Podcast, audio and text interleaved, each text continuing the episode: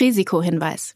Die Inhalte dieses Podcasts dienen ausschließlich der allgemeinen Information und sind zum einen ohne Gewähr und zum anderen keine Empfehlung zum Kauf oder Verkauf bestimmter Finanzinstrumente. Es handelt sich hierbei nicht um Anlagevermittlung, Anlageberatung oder ähnliches. Ihr entscheidet selbst, was ihr macht.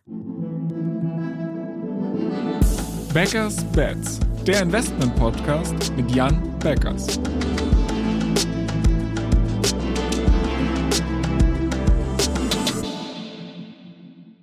Moin Jan. Hallo Florian. Wir beide sind heute nicht alleine, wir haben noch den Marcel dabei. Moin Marcel. Hi. Magst du mal ein, zwei Worte, ich meine, du warst schon ein, zwei Mal in diesem Podcast, aber vielleicht trotzdem nochmal zur Wiederholung ein, zwei Worte zu dir sagen, äh, was du überhaupt machst und warum du in diesem Podcast bist? Mache ich sehr gerne, ja. Ich bin äh, CEO äh, bei BitCapital, seit drei Jahren mit dabei, ähm, habe eigentlich meine ganze Karriere lang irgendwo Portfolios gemanagt, ähm, aus einem äh, Makro-Gesichtspunkt heraus, bin also kein Bottom-up-Analyst, sondern äh, komme eher aus der Top-Down-Perspektive und damit beschäftige ich mich unter anderem auch bei BitCapital momentan und bin verantwortlich für die Makrostrategie. Der regelmäßige Zuhörer wird jetzt mitbekommen haben, dass das Intro ein bisschen anders ist als die sonstigen Folgen, die wir so machen und wir sparen uns mal dieses, hey Jan, wie hast du die letzten zwei Wochen erlebt? Erlebt, sondern gehen direkt ins Thema rein. Wir wollen uns heute nämlich mit einem White Paper beschäftigen, äh, das ihr veröffentlicht habt. Äh, es ist das erste White Paper, was ihr veröffentlicht habt. Worum geht es darin und wieso habt ihr es überhaupt veröffentlicht? Genau, es geht in dem White Paper um die aktuelle Bewertung von Internetunternehmen. Wir haben festgestellt, dass uns dazu einfach sehr, sehr viele Fragen erreichen, sowohl von Investoren als auch aber Presse, ähm, und teils eben auch Hörerfragen. Finden, das ist insgesamt ein spannendes Thema, weil es gibt irgendwo viel Diskussion generell um die Bewertung von Tech, vor allen Dingen aber auch im Allgemeinen. Und es hat sich eigentlich noch nie jemand, zumindest haben wir nichts dazu gefunden, ähm, mal näher damit befasst, wie sind denn jetzt eigentlich aktuell börsennotierte Internetunternehmen bewertet im Vergleich einfach zur Historie dieser Unternehmen. Und das Interessante ist eben, ähm, aktuell, wenn wir auf den Nasdaq Internet Index äh, gehen, ähm, der steht in etwa auf dem Niveau von 2017. Das heißt, ähm, auf Index-Level ist eigentlich die Digitalisierung der letzten fünf Jahre in etwa ausgepreist, was ja ein recht interessantes Finding ist und wo wir uns dachten, es lohnt sich einmal das näher zu untersuchen, warum das so ist und ob das aus unserer Sicht eigentlich ein gerechtfertigtes Bewertungsniveau darstellt. Ja, ich meine, da hast du mir eigentlich meine Frage schon vorweggenommen. Ähm, wieso ist es denn so und ist das aus eurer Sicht gerechtfertigt? da würde ich jetzt einfach mal ähm, Marcel äh, bitten, etwas auszuholen. Immerhin hast du ja extrem viel Zeit dort mit deinem Team reingesteckt. Äh, ja klar, mache ich gerne. Also ich glaube mal ganz grundsätzlich, wenn wenn äh, wir mit den mit den äh, Investoren über die Performance sprechen und die Fragen, die wir bekommen, ähm, herrschte da so ein bisschen Unsicherheit drüber, was sind eigentlich die Gründe. Also jeder sieht natürlich, dass der Index sich ähm, äh, in der Preisperformance halbiert hat, aber woran liegt denn das eigentlich? Und wenn man das ein bisschen simplifiziert darstellt, dann kann das ja an zwei Gründen liegen. Entweder äh, der Markt ähm, ist weniger bereit, äh, weniger äh, äh, bereit zu bezahlen für die zukünftigen Cashflows und Gewinne dieser Firmen, also äh, was man dann in einem Umsatz oder äh, in einem Gewinnmultiple messen würde. Ja, also entweder sinken diese Kennzahlen oder das und äh, die Unternehmen verdienen viel weniger weniger oder sind viel weniger profitabel als vorher. Und ähm, ne, wenn man sich mit Te Technologieaktien äh, beschäftigt, dann sieht man, dass der letztere Fall sehr unwahrscheinlich ist und die Digitalisierung und die Umsatzsteigerung, die, äh, die da in den letzten Jahren auch insbesondere in Covid stattgefunden haben, dass die halt eben auch nachhaltig sind und das, das sieht man auch eben in den Quartalsergebnissen der Unternehmen. Das heißt, äh, die These ist erstmal, dass das hauptsächlich eben an dem äh, Re-Rating, also diesem Abwerten dieser, dieser Multiplikatoren liegt. Und ähm, dann haben wir halt eben geschaut, hat das mal jemand von Investmentbanken oder irgendwelchen anderen Makro-Research-Häusern mal einmal jemand sauber nachgewiesen. Und das gibt's für verschiedene Teilbereiche, aber eben nicht für den Internetsektor. Das haben wir einfach nicht gefunden. Und deshalb haben wir uns dazu entschieden, diese Subsektoranalyse einmal selber zu machen und zu schauen, welche, welche Aktien sind da eigentlich genau im Index, zu welchen Industriegruppen gehören die und wie haben sich die Industriegruppen vielleicht auch relativ zueinander entwickelt und, und gibt es da irgendwo Unterschiede. Und das ist im Wesentlichen der Datensatz, den wir uns dann selber zusammengestellt haben und eben ähm, auf diese These hin untersucht haben. Dann lass uns doch mal ein bisschen konkreter werden, wie ihr diese These konkret untersucht habt. Ähm, du hattest jetzt gerade schon angesprochen, also wir haben den Vergleich gemacht zwischen 2017 und jetzt. Das heißt, die Multiples verschiedener Unternehmen sind jetzt wahrscheinlich deutlich geringer als damals. Ähm, was habt ihr euch noch angeschaut? Ja, also wir haben grundsätzlich erstmal äh, eine Subsektor-Clusterung gemacht. Ähm, die war so auch nirgendwo äh, vorhanden. Deswegen haben wir die halt eben selber gebaut äh, nach, nach unserer eigenen Subsa äh, Subsektor-Clusterung, die wir auch für unsere Portfolien benutzen. Das heißt, wir konnten jetzt zuordnen, okay, welches Unternehmen ist eigentlich ein, ist im Fintech-Bereich, was ist eigentlich ein Softwareunternehmen, was ist E-Commerce und haben uns, haben uns diese Dinge dann angeschaut und haben uns dort verschiedene Multiples über, äh, über die Zeit eben angeschaut. Aber insbesondere natürlich, und das sieht man auch im, im, in dem White Paper, wenn man sich dort die Charts anguckt, insbesondere natürlich mit einem Fokus auf diese Drawdown-Phase. Und da sieht man halt einfach eben, dass auf äh, verschiedenen, ähm, auf verschiedenen Multiplikatoren und äh, wir haben jetzt hier zu, in der Darstellung mal den äh, Enterprise Value ähm, Sales halt eben benutzt. Man hätte aber auch irgendeinen anderen benutzen können, EBTA oder was auch immer man da so möchte. Sieht man eigentlich, dass sich über die ähm, über die gesamte Breite des Marktes ähm, sich in oder in jedem Subsektor des, des äh, Nasdaq Internet Index eben dieses Multiple Re-Rating sehr, sehr stark stattgefunden hat. Also ich, man könnte auch, äh, sagen wir mal, anfangen mit, mit sehr hoch bewerteten Sektoren wie generell äh, Software, die auf beispielsweise im letzten Jahr noch auf einem Price-Sales-Ratio von über 14 gehandelt haben. Die sind auf äh, unter 8 Richtung 7 gefallen. Man könnte aber auch genauso gut ähm, E-Commerce äh, sich anschauen, die, die letztes Jahr noch vielleicht irgendwo um die 10 gehandelt haben und jetzt unterhalb von 6 auf fast 5 gefallen sind. Das heißt also, man konnte jetzt erstmal sehen, dass halt eben Großteil der Price Performance dieses Index und äh, der, äh, der, des Drawdowns in den einzelnen Aktien dadurch äh, darauf zurückzuführen ist, dass die Multiples gesunken sind, sprich der Markt einfach natürlich irgendwo getrieben durch durch die äh, ähm, durch durch das Verhalten der Zentralbank und die Angst vor steigender Inflation einfach weniger bereit ist zu bezahlen und diese Multiples auf ein extrem niedriges Niveau ähm, abgesenkt hat. Okay, so viel erstmal zu dem, wie das Bild gerade ist. Aber jetzt, was bedeutet das für mich als Investor? Also ich meine, wenn ich jetzt der große Optimist bin, dann höre ich daraus, okay, ich musste damals für ein Unternehmen zehnmal Sales bezahlen, jetzt muss ich nur noch siebenmal Sales bezahlen. Das bedeutet, cool, ich krieg irgendwas, was toll ist, besonders günstig jetzt gekauft.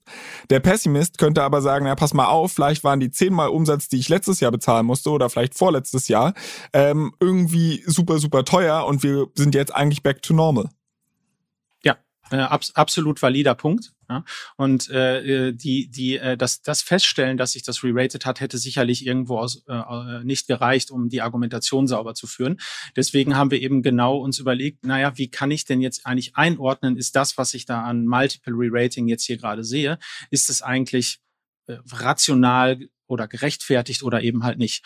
Und äh, wir haben ähm, uns dafür entschieden, das aus drei Blickwinkeln zu betrachten. Einmal haben wir ähm, einen historischen Vergleich der Multiplikatoren äh, angestellt, dann haben wir einen Vergleich der Multiplikatoren mit anderen Sektoren angestellt und haben dann ein äh, sehr simplifiziertes zugegebenermaßen, aber ähm, äh, Discounted Cashflow Modell mal genommen und haben gesagt, wenn ich jetzt einfach mal nur so tue, als würde sich der Diskontsatz mit dem Zins ändern, den ich gesehen habe, mit dem risikolosen Zins, was hätte das eigentlich für ein Drawdown erzeugt? Also haben wir irgendwo eine Modellvariante und eine historische Betrachtung und eine relative Sektorbetrachtung gemacht. Und äh, insgesamt haben die aus unserer Sicht eigentlich alle eine, eine sehr eindeutige Sprache ähm, gesprochen, wo, wo man durchaus auch sagen kann, ähm, dass das eigentlich sehr bedingt rational ist, was da gerade passiert. Ja. Ähm, schaut man sich, also ich gehe die drei einfach mal durch ähm, und, und ähm, sag mal, was die wesentlichen Ergebnisse sind, ohne jetzt groß auszuschweifen. Also im Wesentlichen, wenn man sich das anschaut, ähm, hier äh, der historische Vergleich haben wir anhand des Enterprise Value Sales Multiples ge, äh, gestellt, was momentan auf der gesamten Indexebene ähm, von äh, dem Konsensus der Analysten eben bei 2,8 vorhergesagt wird für dieses Jahr oder bei 2,8 liegt. Ja.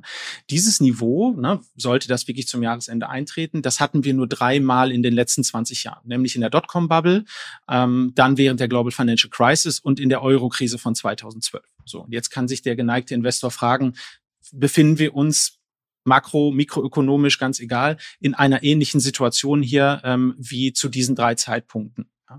Und äh, das würde ich jetzt für mich persönlich mit Nein beantworten, aber das ist ja, sagen wir mal, eine neutrale Darstellung der Fakten und das, das sollte sich jeder in dem Fall fragen. Ähm, die zweite, ähm, die zweite, ähm, den zweiten Blickwinkel, den wir eingenommen haben, ist ja der relative Vergleich. Wir haben sozusagen hier auch das äh, Enterprise Value Sales Multiple einmal verglichen, das, das Nasdaq Internet Index mit dem von äh, den äh, Gig-Sektoren. Das sind so ähm, Industrieklassifizierungen, die macht äh, Standard Poor's und das sind so die anerkanntesten und so äh, wird auch zum Beispiel der S&P 500 dann zerlegt anhand dieser Gig-Sektoren. Und da ist äh, man mit diesen 2,8 eben auf einem Niveau, wo zum Beispiel auch Industrieunternehmen sind, die sind zum Beispiel bei 2,1 oder wo Consumer Staples, also nicht zyklischer Konsum, irgendwo in dem Bereich ist, die sind zum Beispiel bei 1,8. Also deutlich, deutlich geringer, als es in der Vergangenheit war. Und ähm, was man dabei allerdings beachten muss, äh, das ist auch immer eine Frage des Wachstums sozusagen. Jetzt könnte man könnte man ja sagen, na ja, äh, dann ist das jetzt irgendwie fair gepreist, weil ein Industrieunternehmen ist ja viel sicherer. Aber ich muss natürlich auch das das Wachstum miteinander vergleichen.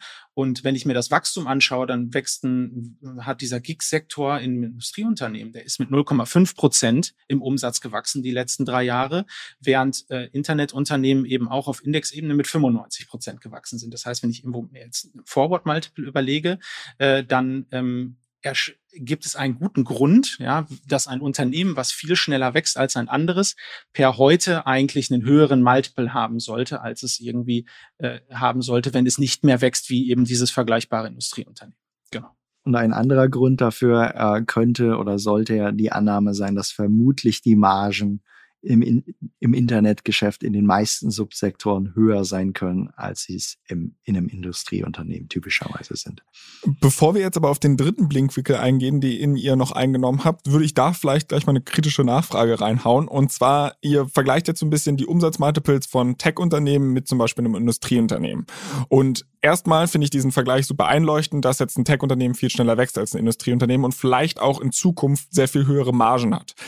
Äh, nichtsdestotrotz befinden sich aber meist diese beiden Branchen in unterschiedlichen Lebenszyklen auch. Und ein Investor wird ein Industrieunternehmen wahrscheinlich anhand einer anderen Bewertungslogik äh, bewerten. Wie zum Beispiel, er guckt sich da gar keine Umsatzmultiples an, sondern zum Beispiel ein KGV, was ich bei einem ähm, Tech-Unternehmen mir vielleicht noch gar nicht angucken kann, weil es nicht profitabel ist. Also vergleicht man hier nicht ein bisschen Äpfel mit Birnen? Äh, genau, aber das ist ein valider Punkt und den haben wir uns auch angeschaut. Ne? Und ich würde sagen, äh, das ist ähm, äh, ist absolut genauso, wie du sagst, würde ich jetzt hier ein unprofitable Tech Basket anschauen. Ja? Aber auf der Indexebene ähm, die, dieses Nasdaq Internet Index sind wir sowohl EBITDA als auch Net Profit positiv, wenn ich das eben auf der Indexebene betrachte und auch auf jedem dieser Subsektoren, weil da halt eben Unternehmen drin sind wie auch äh, ne, Salesforce oder äh, Google oder was auch immer. Ja?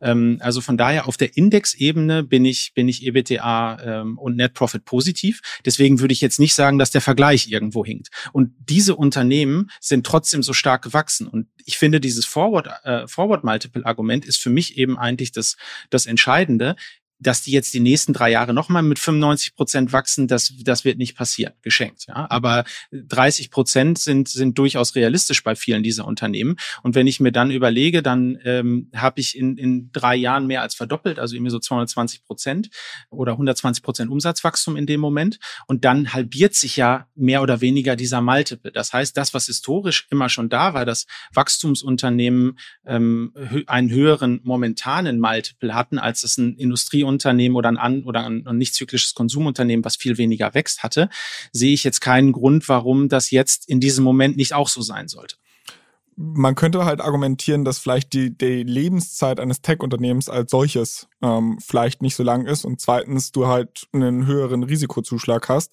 weil du sagst, äh, ein Tech-Unternehmen, dadurch, dass es halt schnell wächst, die Un Zukunft ungewisser ist und so weiter als bei einem, also du hast einfach höhere Unsicherheit, was die Zukunft angeht. Diese beiden Punkte könnten ja den Multiple da auch drücken. Das stimmt. Und das sollte natürlich vor allen Dingen eben bei den Unternehmen sein, die generell sehr, sehr wenig Mode haben. Ne? Und wo man es zumindest vermuten kann. Wobei man eben sagen kann, genau bei den Unternehmen, wo man sagt, okay, die Mode ist zumindest mal zweifelhaft, da siehst du ja auch, dass aktuell ein Meta ne, beispielsweise eher auf einem KGV von etwa 10 tradet, wenn du mal ihre spekulativeren Wetten eher als Venture Capital auf der Seite berechnest. Und das zeigt letzten Endes, äh, ich sag mal, ja, wenn es keine massive Mode gibt, ne, dann sollten Internetunternehmen natürlich in einer Reifephase auch nur relativ knappe Multiples bekommen. Je nach Geschäftsmodelle gibt's aber wahrscheinlich eine relativ starke Mode bei vielen Modellen. Dann lasst uns doch mal zu der dritten Perspektive gehen, die ihr da in diesem Paper auch eingenommen habt. Und das war dieses DCF-Modell, Marcel, was du schon angesprochen hattest. Wie konkret seid ihr da vorgegangen?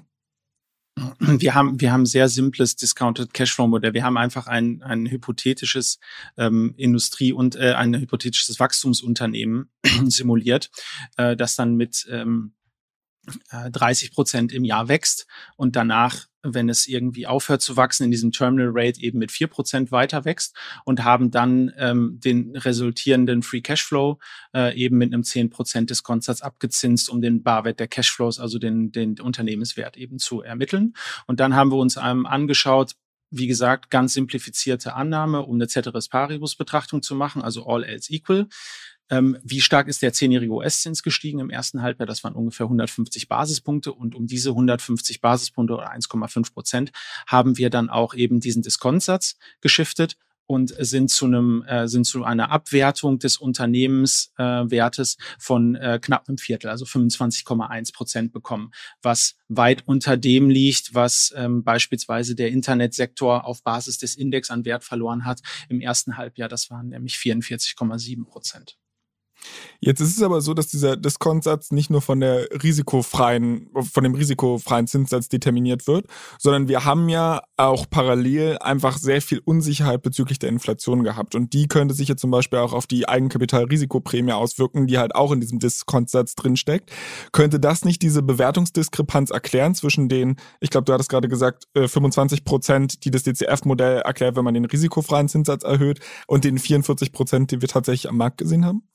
Ja, ich würde, äh, also ja, das hat darauf einen Einfluss. Ich würde aber nicht sagen, dass das der wesentliche ist. Ich denke, der wesentliche Einfluss, äh, und das haben wir dann äh, auch in die Fußnote reingeschrieben, der wesentliche äh, Unterschied äh, zu einem, ähm, einem, sagen wir, Real-World-Investor ähm, ist sicherlich, dass er aufgrund der Unsicherheit über Inflation ähm, die zukünftigen Cashflows anpassen würde. Das haben wir natürlich nicht gemacht. Warum haben wir das nicht gemacht? Wir müssen irgendwie versuchen, äh, eine, eine Ceteris Paribus-Betrachtung möglichst objektiv zu machen.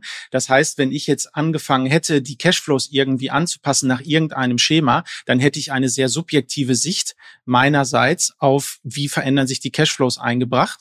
Und ähm, äh, dann wäre das keine objektive, äh, objektive Untersuchung mehr gewesen der Grund liegt, glaube ich, primär darin, aber dann sind wir ja genau wieder da, was wir, was wir uns jetzt gerade fragen oder, oder worüber wir reden. Ist dieses Herabsetzen der Cashflows oder dieses Rerating der Multiples, ist das eigentlich rational, was da gemacht wird oder eben nicht? Das heißt, wir wissen jetzt einfach mal rein rational technisch, wäre 25 Prozent gerechtfertigt. Das heißt, alles über 25 Prozent hinaus, wissen wir, ist jetzt wieder Annahmen behaftet. Und da muss ich mir jetzt wieder fragen, sind die Annahmen, die der Markt in der Breite stellt, die wir jetzt hier im Preis sehen, sind die eigentlich aus unserer Sicht rational oder nicht. Genau, aber ich könnte ja schon irgendwie die Annahme treffen, dass es weitere Zinserhöhungen gibt, weil die Inflation vielleicht weiter steigt. Ich könnte die Annahme treffen, dass ähm, Finanzierungskonditionen für Unternehmen schlechter laufen und dementsprechend die nicht mehr so einfachen Zugang zu Kapital haben, vielleicht daher ein höheres Failure Risk haben, also sich das gar nicht auf die Cashflows auswirkt, sondern einfach ich einen höheren Risikozuschlag äh, da annehmen müsste beim Zinssatz. Absolut alles, äh, äh, alles Faktoren, die eine, die eine Auswirkung haben können. Ne? Und äh, jetzt müssen wir aber ja drauf gucken, die 44 Prozent, das war ja das allein, was im ersten Halbjahr passiert ist. Ne? Und die Peak-Bewertung hatten wir auch eher davor, im November. Das heißt, ne, das ist eher letzten Endes mehr als 50 Prozent. Und wenn wir dann auf die mehr risikobehafteteren Unternehmen gehen, also wo all diese Unsicherheiten eher zutreffen, die haben ja dann eher irgendwo 50 bis 85 Prozent an Wert verloren verloren. Und es ist relativ schwer, diesen eben an realwirtschaftlichen Faktoren herzuleiten. Okay, also ich höre dann bei euch so ein bisschen raus, dass ihr sagt, oder nicht nur, ich höre es nicht nur zwischen den Zeilen raus, sondern es ist relativ klar, dass ihr der Meinung seid, ähm, dass diese Annahmen nicht besonders rational sind und hier ja offensichtlich eine gewisse Chance liegt. Wie sieht diese Chance aus? Also ich glaube, die Chance muss man vor allen Dingen einfach verstehen als mittel- und langfristiger Anleger, dass sich dieses Hoch- und Runterraten von Multiples. Das ist ein ganz normaler Prozess, der immer wieder, der immer wieder stattfindet. Und äh, jetzt gerade ist der Markt einfach von sehr viel Sorgen geprägt, äh, teilweise auch einfach zu Recht wirtschaftlichen äh, Sorgen, die irgendwie uns als, als Kontinent in Europa allgemein betreffen oder die auch die ganze Welt äh, betreffen. Ähm, wir sind gerade in einer Phase, in der einfach ganz, ganz viele pessimistische Annahmen äh, äh, dort sind. Und äh, auf der anderen Seite äh, hat äh, sich gezeigt, die Welt geht meistens dann doch nach ein paar Jahren wieder recht, äh, recht gut ihren, äh, ihren Gang. Ähm, und insofern ist, glaube ich, einfach die Chance, die für die Anleger, die sagen, hey, sie legen auf ein paar Jahre an, sind bereit, durch kurzfristige Schwankungen, die es auf jeden Fall gibt, hindurchzugucken. Die werden einerseits eben das Gewinnwachstum dieser Unternehmen äh, als Rendite sehen, aber sie werden eben auch das sicherlich kommende Multiple Re-Rating als zusätzlichen Bonus on top haben bei ihren Investitionen. Und das ist, glaube ich, relativ attraktiv äh, wenn man beide zusammenrechnet äh, auf ein paar Jahre, ähm, ja, da werden, da werden sehr ordentliche Renditen an der Stelle rauskommen. Das ist für uns äh, ein, ja, ich sag mal, ein, ein äußerst wahrscheinliches Szenario wir haben uns im ganzen Jahr so ein bisschen versucht äh, zu nähern, eben wieder auch auf Indexebene, indem wir diesen Vergleich halt eben gemacht haben. Äh, wie wäre es jetzt eigentlich, wenn ich heute ähm, die äh, Gewinn- und Umsatzsituation der Unternehmen, wie sie jetzt in diesem Index sind, per heute eigentlich nehme und ich würde eigentlich ein Multiple anwenden, wie das 2017 der Fall war. Und 2017 ist gar nicht so ein schlechter Vergleich. Jetzt fühlt sich das natürlich aufgrund von Covid und 8,5 Prozent Inflation ganz anders an, aber ich muss ja als Investor gucken, okay, was preist denn der Markt eigentlich momentan? Und wenn ich mir den US-Zins anschaue und auch die äh, Break-Even Inflation Rates, also was schätzt der Markt eigentlich, welcher Zins wird im nächsten Jahr sein oder wie hoch ist die Inflation im nächsten Jahr als Differenz zwischen der inflationsgelinkten und der nominalen Anleihe in den USA, dann ist das eben entsprechend nur ein halbes Prozent niedriger, als das jetzt war das in 2017 nur ein halbes Prozent niedriger, als das jetzt der Fall war. Das heißt also, damals war, äh, damals war der US-Zins eben bei 2,4 Prozent. Äh, jetzt äh, per 30.06. war er bei drei Prozent und halt eben die, äh, die geschätzte Inflationsrate war auch nur ein halbes Prozent niedriger. Also wir sind von den, sagen wir mal, Vorhersagen des Marktes und was er eigentlich auf dem Fixed Income, auf dem Zinsmarkt einpreist, gar nicht so weit davon entfernt. Und wenn ich mir dann überlege, dass äh, das EV-EBITDA-Multiple ist jetzt irgendwo geschätzt bei, bei 15, 16, 2017, also bevor überhaupt die ganze ähm, Covid-Pandemie war und diese Beschleunigung der Digitalisierung, war das noch bei 28. In der Pandemie war das im Hochmal auf Indexebene auf 50, aber da wollen wir gar nicht hin. Nur wenn ich jetzt sage, der operative Fortschritt der Unternehmen, wenn ich das EBTA auf Indexebene jetzt anwenden würde mit dem Multiple, der 2017 geherrscht hat, dann müsste ich 80 Prozent höher im Indexniveau traden. Ne? Und so haben wir uns versucht, dem einfach mal ein bisschen mit Zahlen zu nähern, ohne dass wir jetzt extrem, also genau sagen wollen, ja, 28,46, äh, das war nämlich der EBTA PA-Multiple in 2017, das ist jetzt der, der gerechtfertigt ist heute oder Ich halte es, ich halte es auch noch aus einer anderen Betrachtung für, ein, ich sag mal, eine, eine relativ sinnvolle Betrachtung, ob es jetzt genau 2017, 2018 oder 2016 oder 2019 mhm. ist. Ähm, das waren alles noch Jahre, wo wir sagen können, Digitalisierung wurde tendenziell ihren, in ihren Auswirkungen eher noch unterschätzt.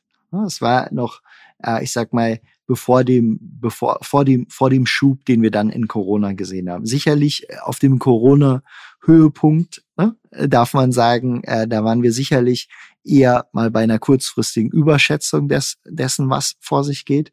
Ich glaube, in den Jahren irgendwo 2016, 2017, 2018, ähm, das war so nachdem vier, fünf Jahre eigentlich Digitalisierung, auch Cloud-Geschäft einen guten Lauf hatte oder sowas, da waren wir trotzdem noch auf einem verhältnismäßig balancierten Niveau. Einfach weil die Investoren noch so böse geprägt waren von dem 2000er Crash, als alle es total überschätzt haben. Und nur hat in Märkten immer so eine gegenläufige Entwicklung. Es ist so, ich sag mal, wenn sich die Investoren einmal mit etwas arg die Finger verbrannt haben, dann scheuen und meiden sie es danach äh, im Extrem. Und das ist wie so ein Pendel, was, was umschlägt von, es wird total überwältigt, danach wird es keiner mehr anfassen, dann muss es sich ein paar Jahre wieder auf ein normales, vernünftiges Niveau bewegen, ah, es funktioniert ja doch, und dann kommen so ein bisschen die Multiples irgendwann in ein, ich sag mal, angemessenes Niveau. Und wenn es dann weiter gut läuft, dann schießen sie da irgendwann über hinaus. Und aus unserer, ich sag mal, Beobachtung Beobachtung ist, glaube ich, äh, auf 2017 schauen, nicht ganz verkehrt für ein Jahr, wo es jetzt weder den totalen Überschwang gab, ähm, noch jetzt irgendwie den totalen Pessimismus. Ähm, jeder kann da etwas andere Sicht drauf haben, aber ich glaube, es ist eine relativ balancierte Sicht an der Stelle. Jetzt haben wir schon relativ lange über die Makroperspektive auf Index-Level gesprochen. Lasst uns doch ein bisschen konkreter werden, ein bisschen mehr auch in den Einzeltitel reingehen, weil ihr skizziert eigentlich ein ganz schönes Beispiel äh, in diesem Paper und zwar zu C-Limited. Also da stellt ihr genau diesen Vergleich an, dass ihr sagt, okay, historischer Multiple 2017, äh, zu einem Zeitpunkt, wo das Unternehmen unter Umständen sogar noch unterbewertet war, war deutlich höher als der Multiple, der es jetzt ist. Ähm, pick ich so Stocks, also gucke ich mir jetzt einfach an, was war historisch betrachtet, wo ist die größte Diskrepanz zwischen historischem Multiple und jetzigem Multiple? Oder warum habt ihr jetzt gerade hier C-Limited als Beispiel gewählt? Also C-Limit ist einfach ein, äh, ein Beispiel dort, weil es A erstmal ein relativ großes äh, Unternehmen schon ist, was jetzt die Market Cap angeht. Dann ist es auch ein Unternehmen, wo wir schon seit langem immer mal investiert äh, waren an der, der Stelle. Und dann ist es äh, sicherlich ein Unternehmen, was einfach in den letzten Jahren sehr, sehr gute Fortschritte operativ gemacht haben. Wenn man sich 2017 C Limited anguckt, dann kannte es eigentlich noch niemand und die waren eigentlich im Spielebereich schon sehr erfolgreich. Im E-Commerce ähm, war es aber für wenige Leute eigentlich absehbar, dass sich dort der dominierende Champion für zumindest mal Süd äh, ähm, Südostasien herausbildet. Ne? Es war insofern eine Phase, wo das Unternehmen ähm, gigantisches Wachstum äh, aufzeigen konnte, über, über 100 Prozent typischerweise in diesen ganzen äh, Jahren herum und wo das Unternehmen entsprechend natürlich auch ein ordentliches Multiple an der Stelle äh, verdient hat. Wobei äh, ich glaube, der Aktienkurs seitdem müsste sich etwa zwischendurch verzehnfacht haben. Ähm, äh, einfach auch mit wahnsinnig gestiegenen Umsätzen, mit auch dem Eintritt ins Fintech-Geschäft. Und auf der anderen Stelle muss man jetzt sagen, trotz weiterhin gestiegener Daten, aber verlangsamten Wachstum, gab es dann jetzt etwa den 80 Prozent Kurseinbruch bei, bei C-Limited. Und es ist insofern einfach nicht jetzt äh, das, das, das Musterbeispiel, aber sicherlich eins, was man sich an der Stelle angucken kann, wo man sich fragen kann, ist dieser 80-prozentige Kurseinbruch beispielsweise jetzt gerade gerechtfertigt oder nicht? Wir wollen nicht auf Einzelunternehmenebene dazu Stellung nehmen, was man aber machen sollte als Anleger, wenn man eben äh, vielleicht das ein oder andere Einzelunternehmen finden kann, dann ist beispielsweise der Blick auf, wo gab es ein besonders großes Multiple Re-Rating, ein interessantes für den ersten Filter, ne? weil zumindest mal äh, spannend ist, was hat diesen Bewertungsrückgang ausgelöst. Und dann muss man natürlich hingehen und muss es tiefer gehen, analysieren, hat sich wirklich an dem Geschäft so massiv verändert, gibt es wirklich operative Beweggründe, ähm, warum es gerechtfertigt ist, dass dieses Unternehmen nur so viel weniger wert ist. Ja, ich hoffe auf jeden Fall, dass es bei C-Limited nicht allzu viele äh, Gründe gibt, die es rechtfertigen, weil ich habe diesen kompletten 80% Crash mitgemacht. Also ähm, heißt es von meiner Seite da auf jeden Fall Daumen drücken. Ähm, ich glaube, dadurch, dass wir jetzt schon relativ fortgeschritten in der Zeit sind, würde ich sagen, belassen wir es einfach dabei. Ich glaube, in dieser Folge steckte sehr, sehr viel Interessantes drin für die Leute, die aber dennoch äh, das White Paper mal lesen wollen und halt sich wirklich mal intensiv damit auseinandersetzen wollen, wie ihr diese Forschung überhaupt angegangen seid. Äh, ihr könnt es tatsächlich auch nachlesen. Ihr findet dafür in den Show Notes einen Link. Da könnt ihr einfach raufklicken und dann findet ihr dort das Paper. Äh, schaut am besten mal rein. Falls ihr dazu irgendwie noch Kritik, Feedback, Anmerkungen oder sowas habt, dann gibt es, wie gesagt, unsere E-Mail-Adresse backers-bets at financeforward.com. Und ansonsten bleibt mir wie immer nur übrig, äh, an dich, Jan, und dich, Marcel, ein dickes Dankeschön zu geben. Und ich freue mich darauf, dass wir in zwei Wochen wieder quatschen. Sehr gerne. Bis bald. Ja, vielen Dank, hat Spaß gemacht. Bis bald. Ciao, ciao. Dieser Podcast wird euch präsentiert von BitCapital und Finance Forward. Die Produktion wie auch die redaktionelle Verantwortung für die Inhalte liegen bei der Podstars GmbH.